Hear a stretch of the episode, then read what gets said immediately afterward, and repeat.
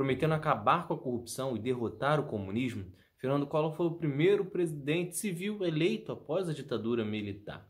Falsas promessas requentadas e que continuam sendo usadas até os dias de hoje. É Pilatos lá na Bíblia quem nos diz, e também faleceu por ter pescoço o infeliz autor da guilhotina de Paris.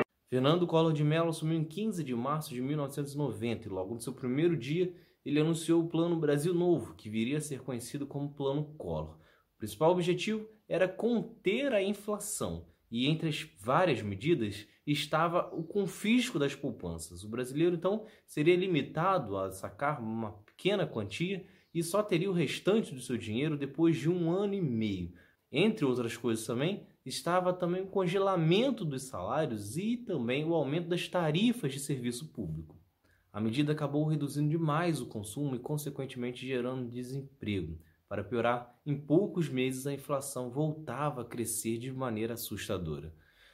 Para conter isso, entra então o Plano Collor 2, que tinha como principal objetivo preparar a privatização das empresas estatais. Só que, mesmo com tudo isso acontecendo e sua popularidade em queda, Fernando Collor seguia desdenhando do Congresso, ignorando a fragilidade da sua equipe e agindo como se nada fosse atingi-lo. Nada muito diferente do que vemos nos dias de hoje. Acontece que algo atingiu. Começaram a ser revelados esquemas no qual nomeações e favores eram feitos em troca de propinas que seriam usadas para pagar contas de Fernando Collor. Vendo que o seu processo de impeachment era irreversível, Fernando Collor então renuncia em 29 de dezembro de 1992, dia em que o Senado votava pela sua cassação em definitivo. De positivo no governo de Collor, podemos destacar a criação do Estatuto da Criança e do Adolescente, que estabelece os direitos dos menores, além das obrigações das famílias e do Estado com os mesmos.